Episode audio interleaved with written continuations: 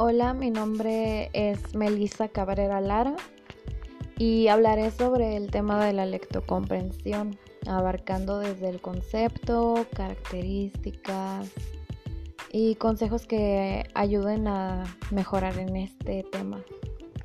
Y comenzaremos diciendo lo que es.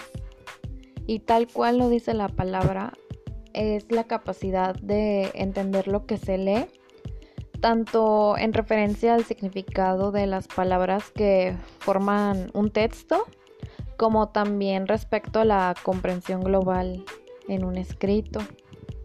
En sí es la habilidad de extraer el significado interactuando con el texto.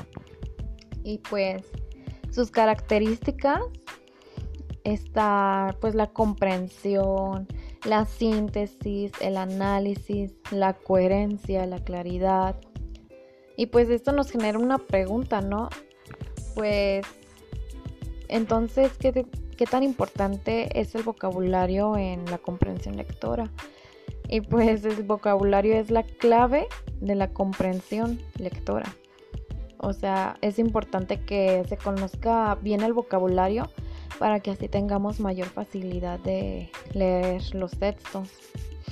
Entonces, como consejos, para comprender mejor las lecturas que se nos asignan, pues son los siguientes aspectos para mejorar muy bien nuestra comprensión, que podría ser llevar a cabo actividades con preguntas, preguntas con opciones de verdadero o falso, clasificar la información, preguntas con elecciones múltiples, seleccionar pros y contras, relacionar los resúmenes de los párrafos o los títulos con los textos a los que correspondan, así como también emparejar y ordenar los textos con ilustraciones o imágenes, representar el texto a través de una actividad mímica, realizar un resumen de texto y pues también el elegir una opción de varios textos porque o sea, los estudiantes así como tienen que escoger uno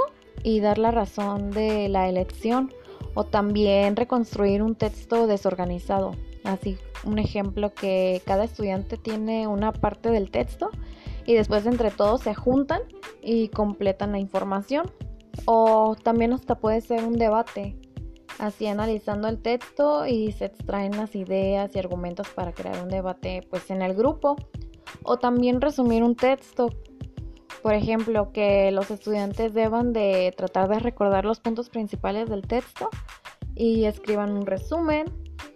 O también modificar un formato, bueno, modificar el formato del texto. O sea, modificar la estructura del texto, pero tiene que mantener los contenidos.